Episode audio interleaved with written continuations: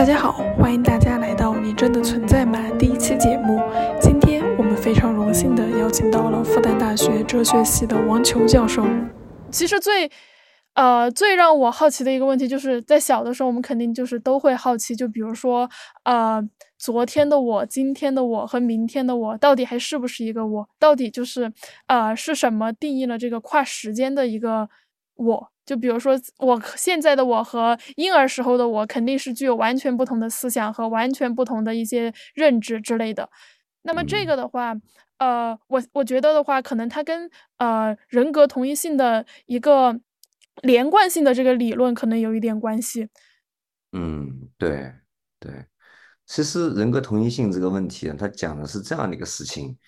它一开始呢，比如说他讲的是一个，我们就说一个普通的物体啊，比如说一片叶子，嗯，它和另一片叶子是否是统一的？我们就举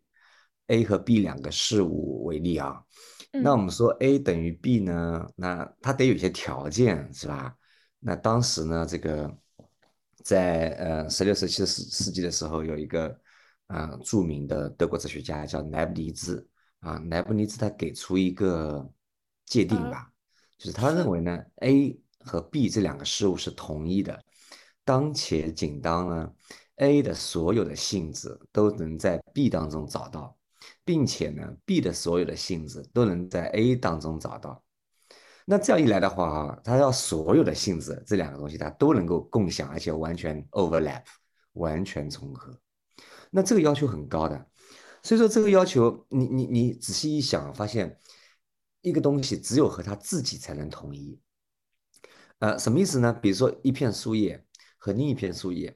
呃，它不可能统一的，因为 A 树叶和 B 树叶，它们在同一个时刻 t，它们所处的空间就不同，对吧？那么 A 的有一个性质是 B 所不具有的，比如说 A 处在空间坐标中的这个地方，那 B 呢处在空间坐标的另一个地方，因为这是两个东西嘛，对吧？那所以说，根据莱布尼兹这个同一律的要求啊，一个事物只能和它自身统一。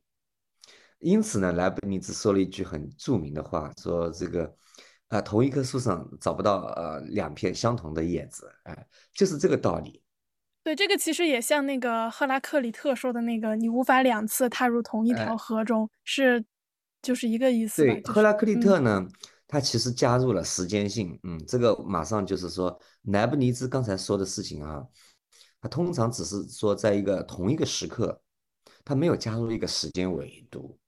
那现在呢，就是说你如果说把时间维度加进来，那就更不同了，更加麻烦了。对，就更那这个就是一个所谓著名的那个呃，有一艘船呢，然后当时特修斯之船，对，特修斯特修斯之船，哎，你一艘船。呃，比如说你经过了十年、二十年的航行，有这么一段旅程了，那你可能这艘船上呢有一些零部件呢、甲板呢坏掉了。那我坏掉呢，我可能船上的水手啊，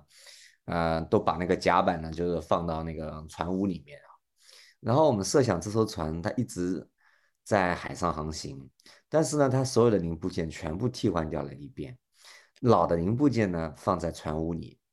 而另一帮好事者呢，把那些老零部件按照原来那艘船的那个结构重新造了一艘船。于是呢，就问你说，啊，哪艘船是原来的 original 的那艘船？呃，A 就是说目前正在海上航行的那艘船。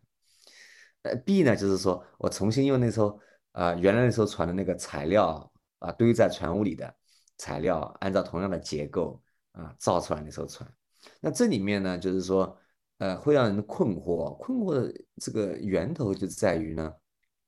它有一个时间上的一个跨度，有一些嗯事物结构上的事物也发生了变化。对对。然后呢，你说 A 船和 B 船这两艘船，它其实结构上都一样，而且呢，按按理来说啊，那个材料上来讲，那艘船坞里的那个 B 船呢，它可能更加的呃 那个材料是原始的，是吧？对对对，所以说这里面就是说，大家要去想一个问题，就是说，哎，当你说，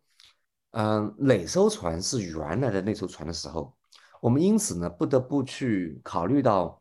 你说它是原来那艘船的那个标准的问题，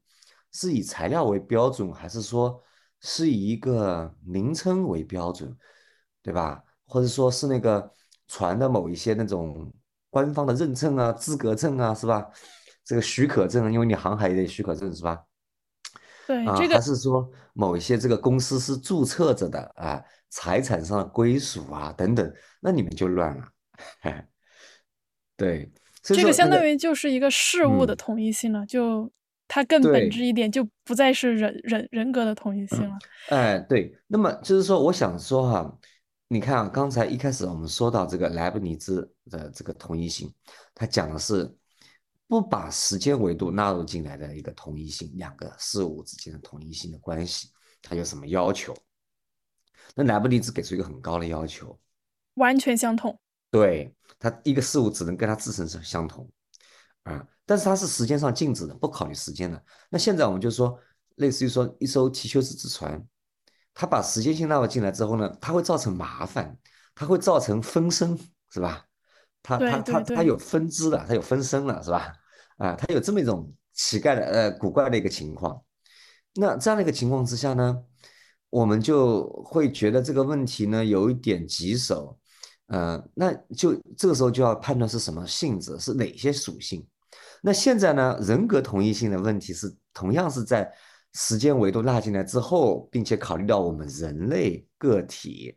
在 T 一时间和 T 二时间被判断为是同一个人的标准。这个标准呢，通常是要你给出一个充分必要条件的刻画的。那那问题就在于哈，人跟一艘船它还不太一样。一艘船呢，它是一个由特定的一些材料、一些原零部件啊来组成的一个功能性的一个东西。但是人这个事物呢，它它就比较有意思了。它不光是一堆材料、一堆肉身、一堆分子的这么一个聚合，而且这个聚合呢还不能随意的拆卸，对吧？我不能把我的把我它不像船一样，可以把手换一个，把脚换一个，这样。手也可以换，或者说现在医学发达了，啊、心脏我也可以换一个人工心脏，如果足够有钱和那个科技足够到那到步呃到到那个地步了，但是脑袋不能换，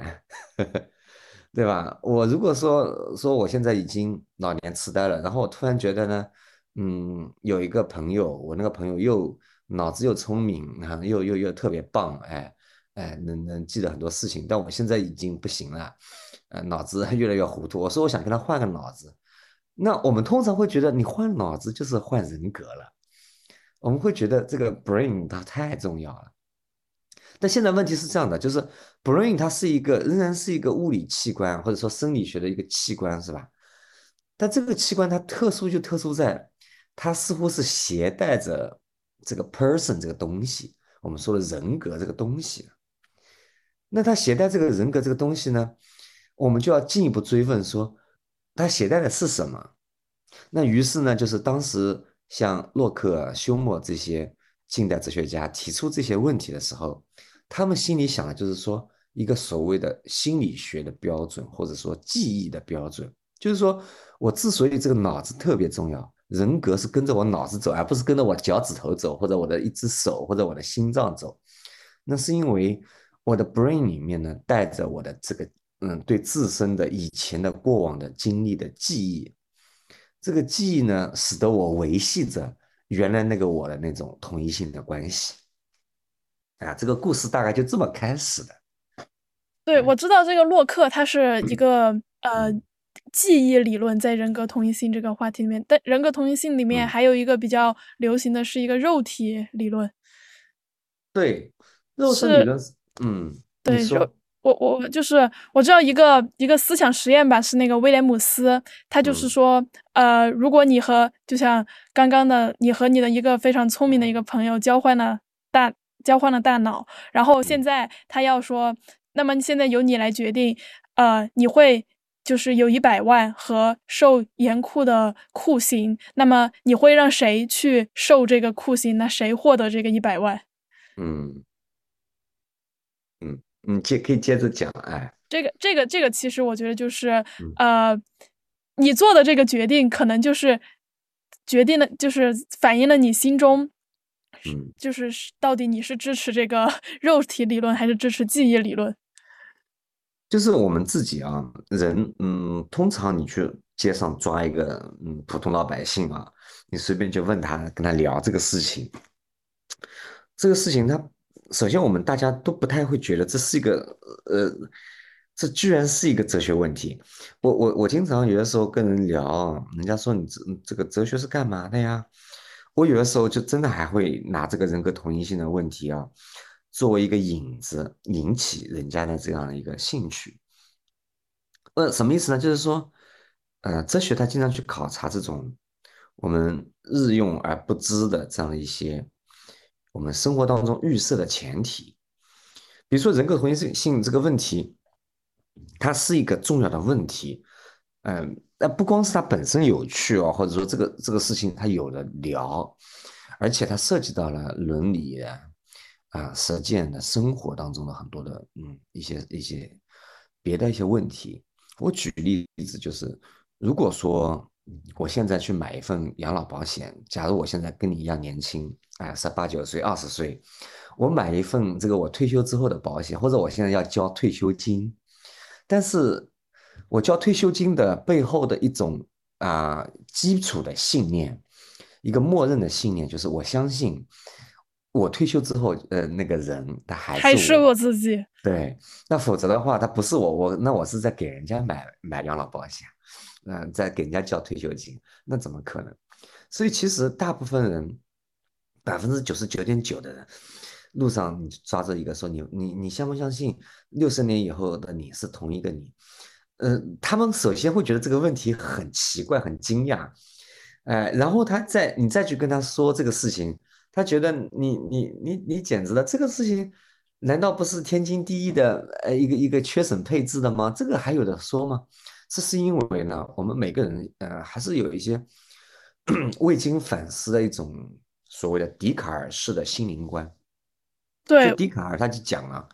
这个灵魂这个东西呢，或者说自我呢，它它就是一一个一个可以。嗯，原则上可以离开身体而存在的这样的一种东西，这种实体呢，它不需要必然的依赖于某种特定的物质。那那同样，我们中国人呢，那有有有，或者说任何一个民族，他可能都有这种二元二元论的这种朴素的日常直觉，总会觉得呢，这个人呢，嗯，来到世上走一遭。什么叫来到世上走一遭？那就是说，如果不来世上了，你也存在着。但你不存在这个 world 当中，不存在我们当下的这样的一个时空宇宙当中，那也许存在在另一另另一种方式，啊，可能不是以这这这具肉身的方式还在那里。所以说，大家不会觉得这是一个问题，是因为我们通常都默许、默认了这种朴素的二元论，就是自我这东西一直在啊。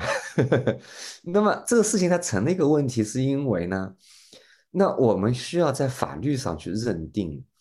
呃，那个六十年以后哪个人是我？那这个事情法律上它同样也不会不会有太大的问题，因为因为比如说你是一个人，你是有社会关系的，是吧？比如说我是在复旦大学这个单位的，有单位的帮帮我证明这个事情，我身边有亲戚朋友、学生、老师，那么他们呢也从一个社会的。啊，旁观者的角度去见证了我这个人的啊出生啊，包括后来的成长、成长和啊这一辈子，这相当于就是马克思说的那个人是一切社会关系的总和。对对对，那就是说，他们就说这个人就是这个人，我是看了他的，呃，他怎他怎么可能不是这个人？所以说，我们有种种的保障，一种是我们的观念当中朴素的这种。灵魂不灭的，或者说灵魂可以跟肉身，呃，原则上是可以分开来的这样的一种观念，啊，另一方面就是说我们的这种社会和法律的这样的一种实践的这种观念，啊，它也好像似乎为我们的人格的同一性提供保障，所以呢，因为这两个事情累叠加起来，我们从通常一被呃问到说你和三十年以后的你是不是同一个人，我会觉得这个问题有点荒唐。大多数老百姓都会这么觉得，哎，那就是这个原因。那现在，我们把话题再扯回来啊，再说回来，就是说，这个，呃，我们通常还会觉得，就是之所以我和我我我我小时候和我现在以及我到时候退休了还是同一个，呃，我叫王球啊，还是同一个人，他他就是叫王球这个人。那是因为呢，我这个身体一直在这里，我一直在成长着，哎，一直在生长着，似乎是说我从来没离开过我的身体，对吧？那对，也有也有一些人有这种很奇怪的一些，可能有很奇怪很奇怪的一些经验。呃，神经病理学上啊，或者是说那个脑科学上有一些特别古怪的病例，比如说有一种病啊，它叫做替身综合症，替身幻想综合症。这个病例它大概呃大致的意思啊，我细他节他。总觉得自己是另外一个人嘛，是这对，样。他总觉得我死了，但是呢，嗯，他其实是某一些情绪涉及到情绪的一些脑区呢出了一些问题，但是呢，他的这个正常的日常别别的一些情绪，尤其呃别的一些呃脑区，尤其是跟前额叶皮层相关的推理的脑区，没什么问题的。但是就是说，他同样看到了一个身边的一个亲人，比如说是他的夫人，这个患者呢看到他夫人，但是他突然发现，他完全没有任何的情绪波动，比如说他似乎也不感到他自己特别爱这个夫人，啊，他能反思自己，他发现自己并不爱他，并不像以前那么爱他，他也发现自己并并没有一种喜怒哀乐，对什么事情都好像已经脱呃完全超脱的眼光去看这些事情。因此，他最后呢，整个大脑就帮他推理。大脑是一个特别喜欢推理啊，和和和无意识的推理、无力有意识的去猜测这个事物、世界上的事物的这样的一个这样的一个呃器官。然后呢，大脑最后 figure out 出来说，那是不是我死了？因为只有我死了这样的一个原因，才能解释为什么我既能够感知到这个世界当中的事物，比如说我但是却感觉不到情感对，但感感觉不到热情，感觉不到 对对生活有热情，对这个人有热情。于是他大脑 figure out 出来，那应该是我死了啊。对，那在这样一种情况下呢，他有可能会断定我的身体应该不是我的，我可能是有一个替身，我是应该在旁观在另一个人的身体当中去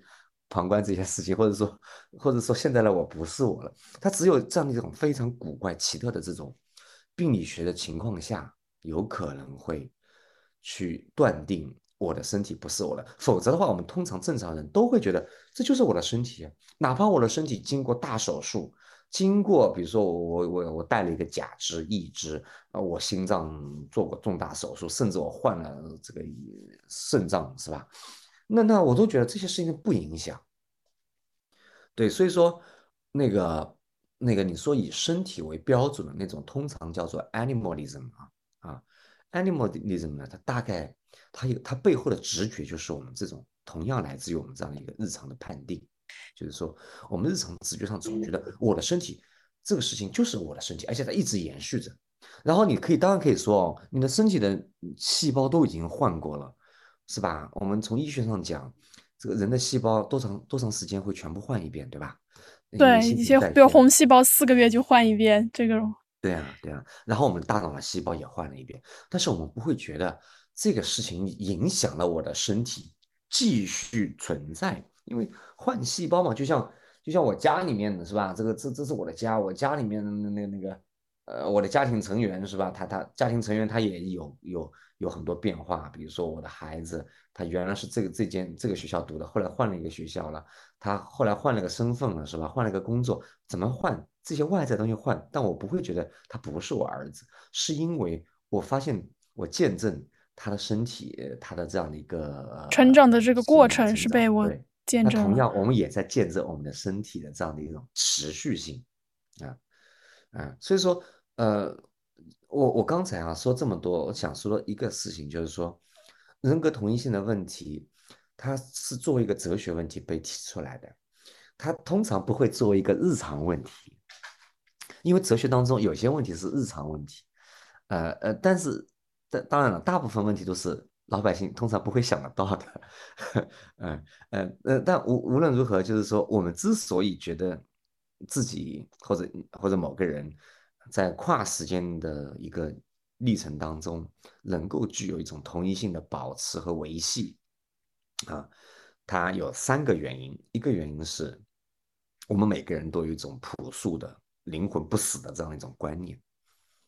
第二个原因是因为我们有身边的人、周遭的这些社会机构啊、单位啊、法律意义上的这样的一些主体，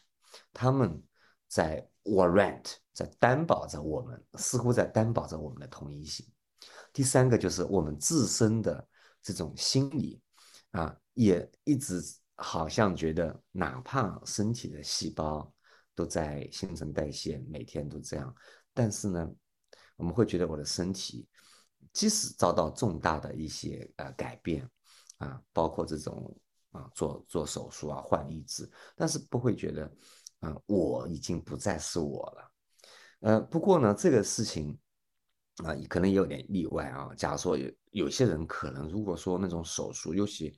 颅内的一些手术，影响重，我我就想到那个盖奇的那个手术，就是整个前额叶都被刺穿的那个手术，他那个前后手术前和手术后差别就太大了。对，在这个例子里面啊，呃，一个人他比如说他从来以前是一个很脾气很好的一个。嗯，一个人后来呢，他脾气变坏了，然后似乎呢很多事情呢，他可能也记不起来了。那这个时候啊，呃，如果出现这样的一个重大的变故的时候，嗯，其他人也会觉得他变了，是吧？就我们有的时候会说，哎，你变了，对，或者说这个人，这个人他已经不再是他了。说我我我很难难以置信，他怎么成了这个样子？他是不是呃呃，他是不是变了一个人了？我们有的时候会这么去怀疑。哎，我我所以说这个事情是这样，就是说人格同一性的问题，他什么时候会变成显眼了呢？它只有出现在这种重大的变故，包括个人也是这样的。一个人个人的个体啊，他对自己的嗯某些人生当中有些重大的变故，或者是说他经历过了一些嗯这个比如说脑部的手术，或者身体当中非常非常严重的一些手术之后。他自己发现自己的某一些心理状态也也跟以前很不一样了，这个时候他可能会开始思考，哎，开始怀疑自己到底还是不是觉得原来的同性这个事情，它似乎不是天然为真的，哎，呃，但是就是关于人格同一性的，我觉得有一些就是呃哲学家他们其实上认为就是人格同一性这个东西根本就不存在，就比如说。比如说那个呃呃那个帕菲特，他我觉得他就是认为人格同一性根本就不存在。嗯，他他对他他他当当时举了一个呃思想实也算是一个思想实验吧，就是说啊用一台装置把你粉碎成原子，然后送到火星，然后在在火星上面重塑你，然后再问你这是不是同一个人？嗯，对的。这个这个其实，这个他在帕菲特帕菲特的理解下，呃，就是就感觉就是已经完全变成了一个新的人了。呃，是这样的，他的原来那个故事是讲了一个，就所谓的这个光速旅行啊，比如说我们要去一个遥远的星球，我们设想这已经是人类这个像科幻科幻的这样的一个场景了啊，科技非常发达啊，嗯，如果说我想。通过某种呃物理的坐上一个飞船的方式飞过去，可能呃时间太久了，因为那个星球离我们很远。那我有没有别的办法呢？我们比如说设想说可以的，以光速的方式来传播，呃，那呃来来来来旅行，那就是说把我我们设想我就是我的一种所谓的 self，所谓的自我，它并不是我的身体。或者说由身体的性质、身体的状态来决定的。我们设想，嗯，根据像这个洛克啊、休谟这些人的想法，所谓的自我呢，或者所谓的人格，就是一种心理上对自己所有的过往的经历，以及自己的这样一些认知能力的一种总括。休谟其实是认为，呃，自我的概念就是不不存在自我这个概念的。嗯，我我我印象中休谟的问题，休谟是休谟呢，他大概会说，呃，不存在一个离开了心理日常的 sensory experience 或者说日常的体验之外的那个自我。嗯，他会认为我们过去啊，或者我们朴素的一种观念，我们会觉得自我是一种东西啊，是一种真正存在的东西。但休谟呢怀疑这一点。休谟说：“你现在仔细的反思一下自己，现在我有什么？我的心灵状态当中有哪些感知？你你发现没有？你现在能够听到，比如说王老师的声音，你现在能看到自己桌上的电脑，你能看到桌上电脑边上放着你的一个马克杯，能看到你的房间外边有阳光透进来，能听到窗外的鸟儿的叫声。”能够闻到这个季节的一些樱花的那个淡淡的香气，这些全是你的经验。但是你在这个经验中找不到一个东西叫自我，因此呢，休谟就说，我们通过内省，我们根本找不到一个自我。所以说，休谟是一个所谓的经验论者，就是说，他认为呢，经验就是探索真理的一个唯一标准。那你通过你的这样一种类型的方式去寻找你的 inner world，你的内在世界、内心世界，你发现内心世界中没有所谓的自我，因此这个自我是一种虚构出来的东西，它并不是真实存在的，更更不是我们能够被我们惊艳到的。那因此呢，这个问题其实是关于自我的一个形而上学的问题。所谓形而上学就是存在论啊，嗯，我们可以大致这么去对的，就是它是否存在的一个问题。那现在呢？我我们回回到刚才那个故事，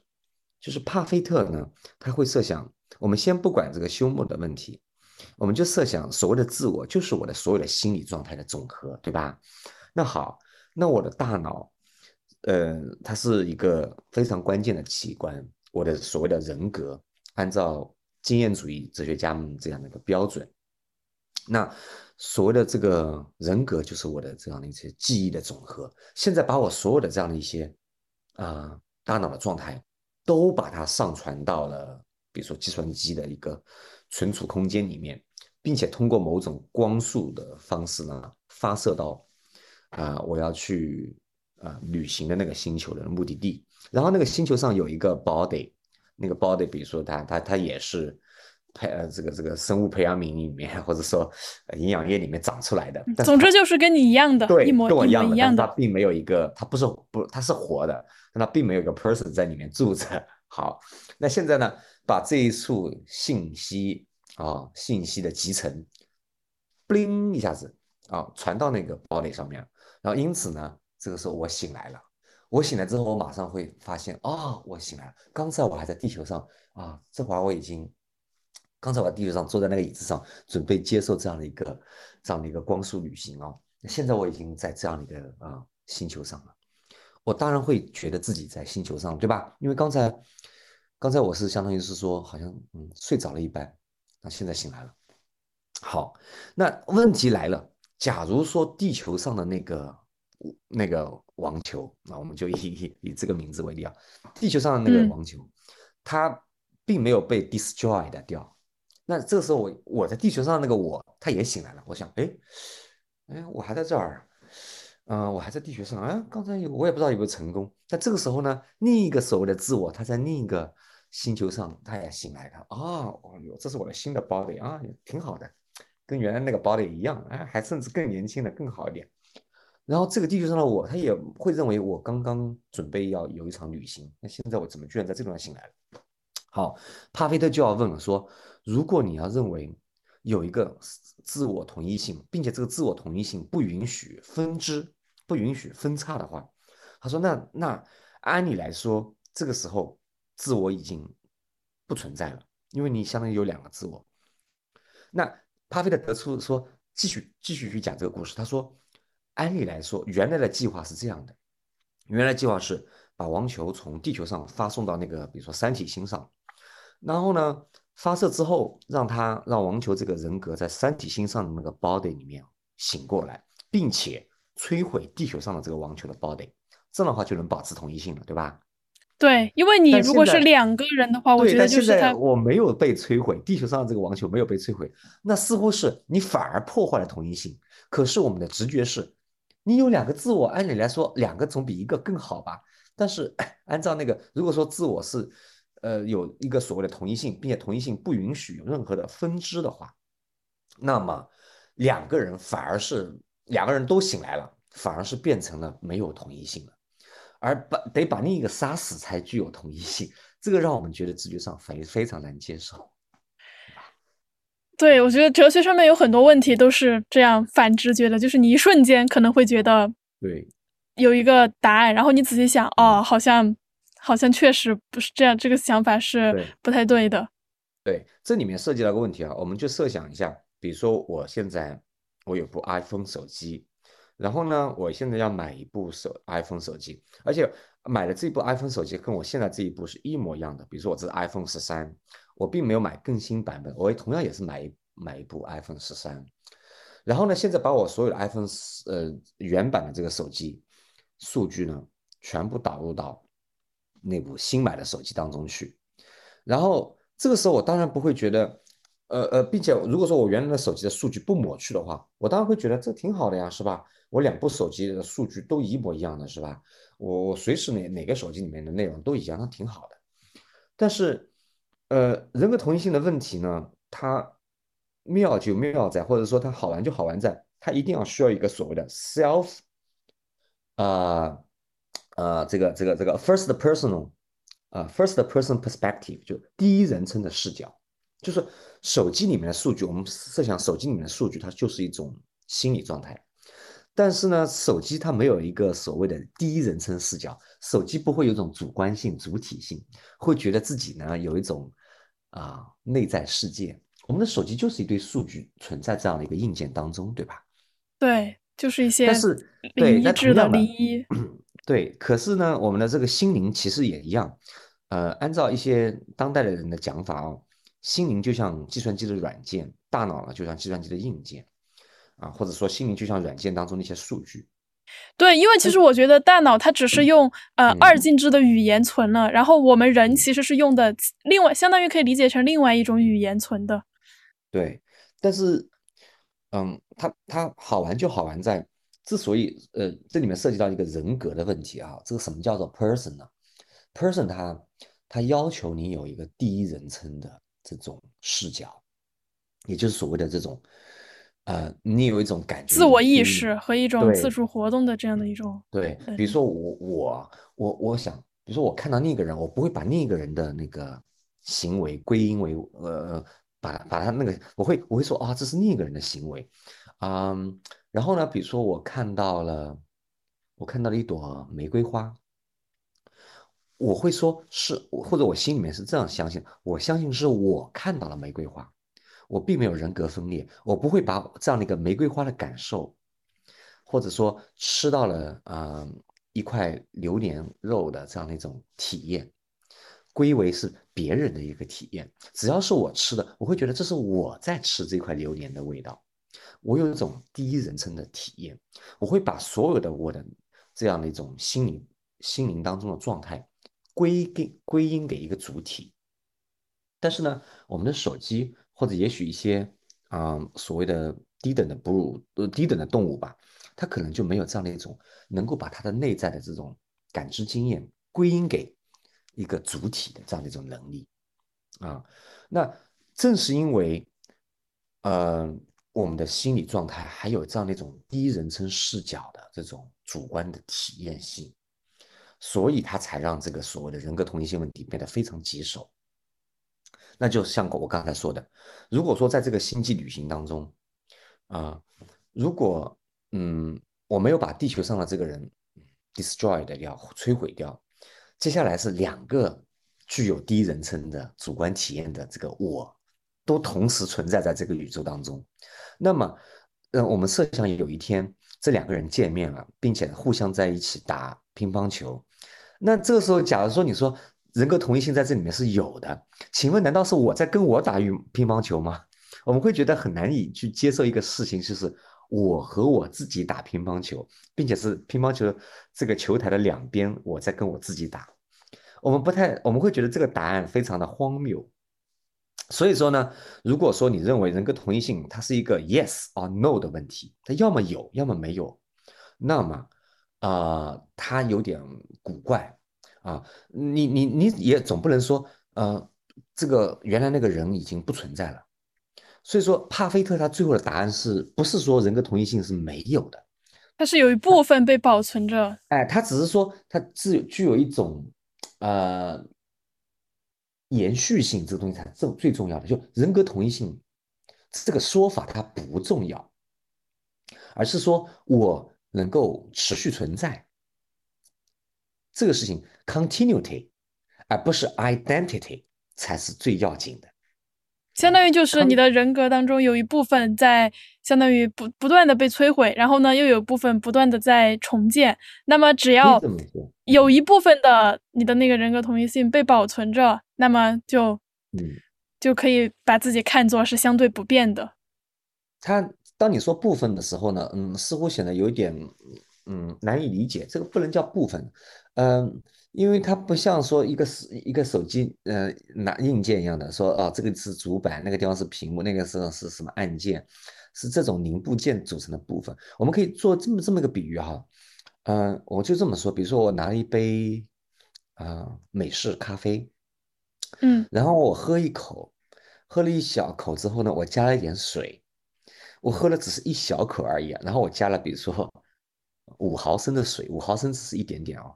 然后这个时候我会说，这杯咖加了水的咖啡还是原来那杯咖啡吗？我会说差不多吧，嗯，就基本上可以说就是原来咖啡，因为就假如说我这杯咖啡原来是两百毫升的，是吧？然后我就喝了五毫升之后呢，加了五毫升水，我是会说，嗯，喝了五毫升之后又加了五毫升的这个。嗯，矿泉水它基本上还是原来那杯咖啡，但是我接下来再去喝五毫升水，再又加了五毫升的水补进去了，越加越淡，越加越淡，越加越淡，加到最后呢，可能变成了白水。对对对，无限接近于白水。那帕菲特的意思，他大概差不多也是这个意思，就他有一种延续性。呃，也就是说，今天的我和，比如说，嗯，昨天的我，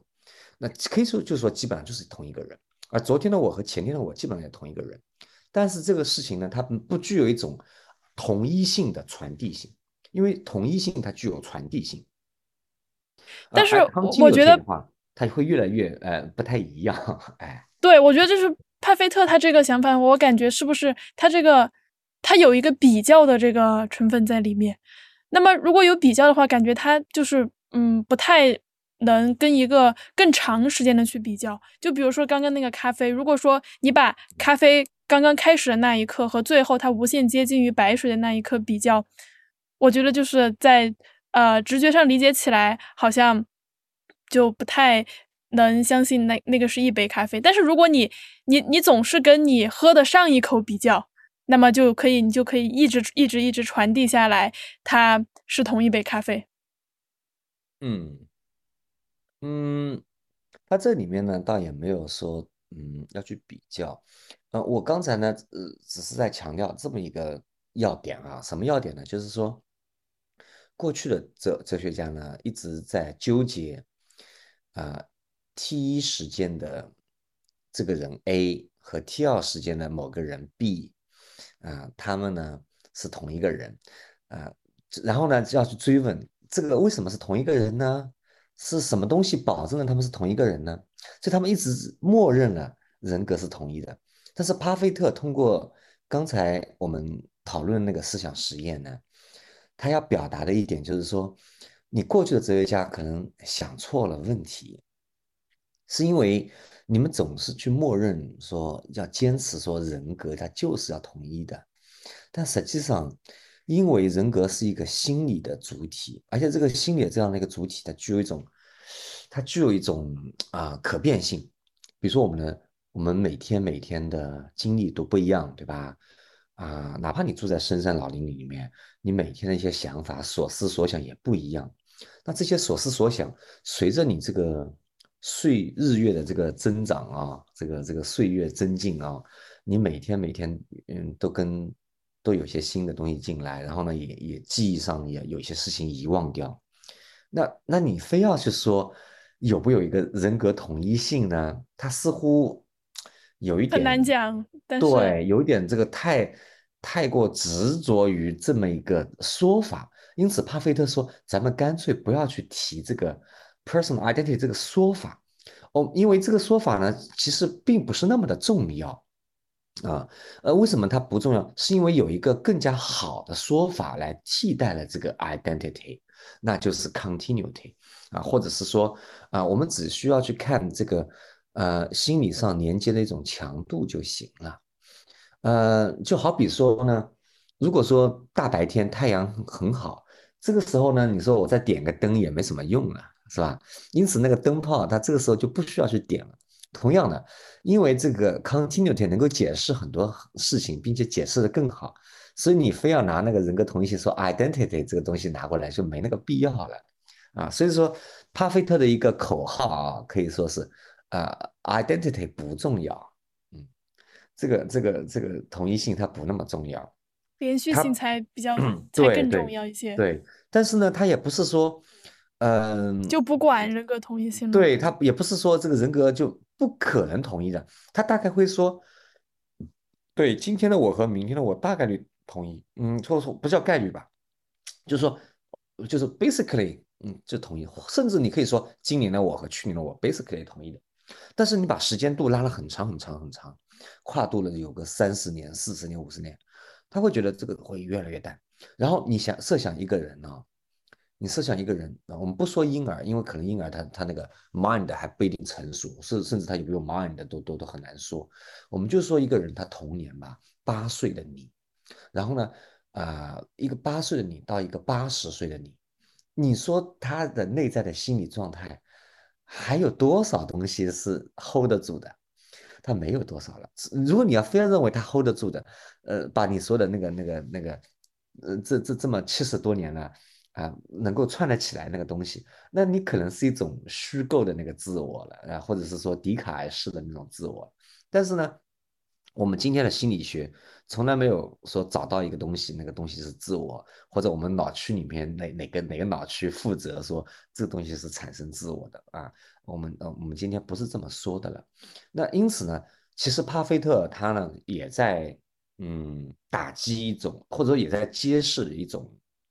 啊，哲学家们普遍犯了一种错误的观点，就是说，普遍犯了一种错误吧，就是说，很多哲学家他虽然他不是一个笛卡尔主义者，他虽然不认同有一个永恒不灭的自我或者灵魂或者人格，但是潜意识里面都对，但但是在对，但是还是执着于这个事儿。很多时候去想问题的时候，还是拿这个东西作为一个思考问题的出发点，或者是一个归宿，说那个同一性在哪？同一性在哪你背后这么问的时候，其实你你预设了有一个。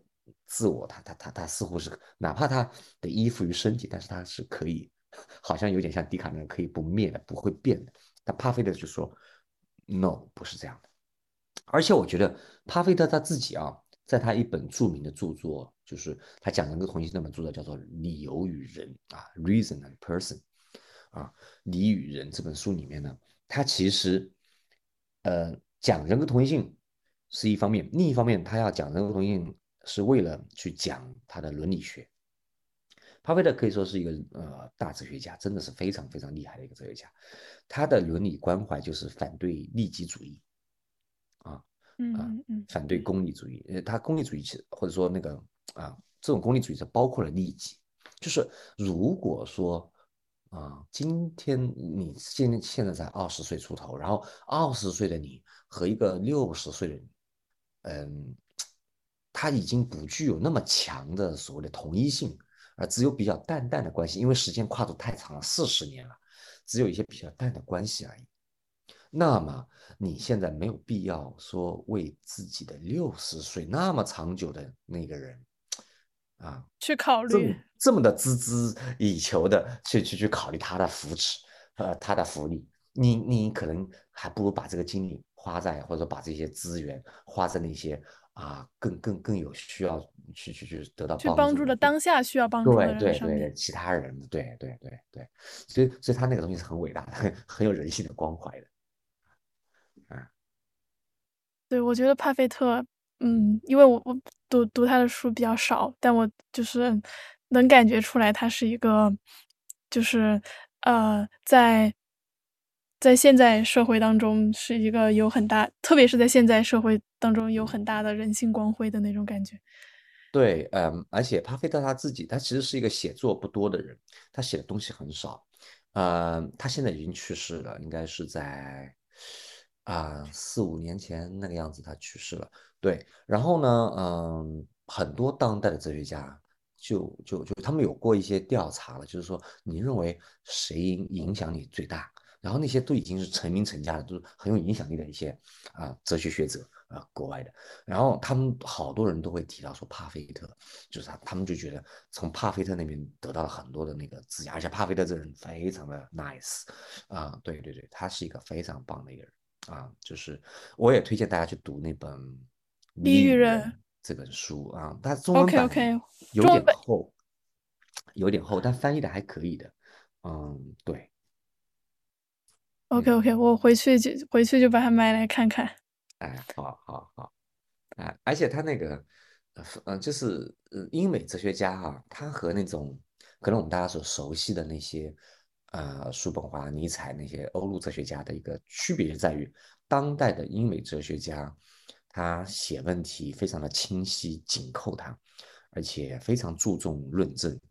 啊，尤其是一些喜欢理。理工科的同学可能会觉得对哲学的印象就是说天马行空啊，很诗意啊，然后感觉有点晦涩，读不懂。但是英美的哲学家他们会追问一个特定的问题，然后啊抽丝剥茧的这样的去去深入的去论证这个问题，啊非常有那种理性之美的那种感觉啊，所以很推荐。我觉得这可能跟那个时代的发展也有关系吧，就是感觉呃。当代的话，可能会更推崇理性的思维。像叔本华那个时代，我觉得可能在那个时代，理性的思维，嗯嗯，没有那么，也不说没有那么重要吧，就是没有那么普及的感觉。其实当然了，叔本华，嗯，他他的嗯，就是有些哲学家的风格，尤其是我们国内呢，嗯嗯，这个大家在书店里面，经常能找到那些所谓的这个哲学书呢，那些风格呢。它可能更加符合我们对于哲学的一种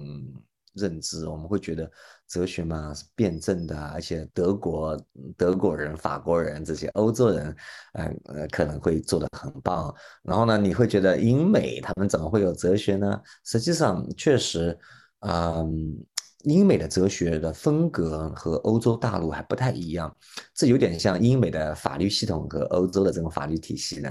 呃不一样啊。英美的那种，我好我很好奇，英美他们的哲学是因为起步晚，还是因为就是完全就是脱离了那个体系来自己创建的这样一个不是，这里面有它特定的历史，是这里面是英和美还不太一样，但总归来说他们是英语世界哦，嗯。这是另一个另一个问题了。说说来话长，但我简单来说，就是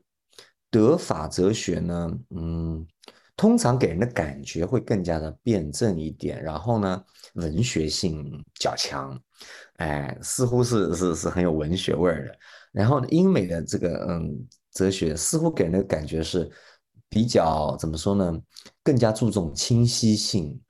和逻辑性，这样是吧？逻辑性，嗯。啊，以特定的问题，它其实有点像一种工业化的生产，它是一种学术工业，但是这种学术工业它确实做得非常棒，有点像英美的，像美国的好莱坞电影和那种啊欧洲的那些呃独立电影的这种区别一样，你会觉得啊美国的好莱坞电影它好像都是一个套路，它有一种套路在里边，它的故事啊它有一种套路，然后呢他这个故事很完整，而且呢这个。也也是爽片，啊，但是呢，欧洲的电影它好像似乎是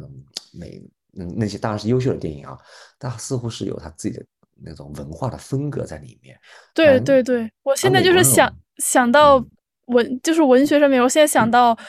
嗯，欧洲那边文学，我就是感觉意识流给我给我的觉得感觉是占比比较大，然后想到美国那边，可能就它那个故事性那些可能要强一些。对。呃，但另一方面，刚才那个问题就是说，这个是不是时代？那也不一定。其实像休谟的休谟的所有的书啊，都写的极其清晰，非常的啊，非常的嗯呃 straightforward，就是他不会跟你绕，他就就这个问题本身而谈论。哎，休谟是苏格兰人吗？还是是的，是的，德哦，是苏格兰人。苏格兰，对，他属于那个啊，对，就英语写作的那种，对。然后像洛克都是属于那种啊，英国的当年的这些哲学家，他们包括亚当斯密就写的非常的清晰啊、然后似乎是一种对对，就是可能也跟嗯跟时代也也许有关系的，有一点关系，但不是对对对，最主要的那个。还是一种民族性，嗯，但这个事情很难说啊，对吧？呃呃呃，我们不去讲它，啊、我们可以，呃嗯，还有一点点时间再再再再看看，嗯。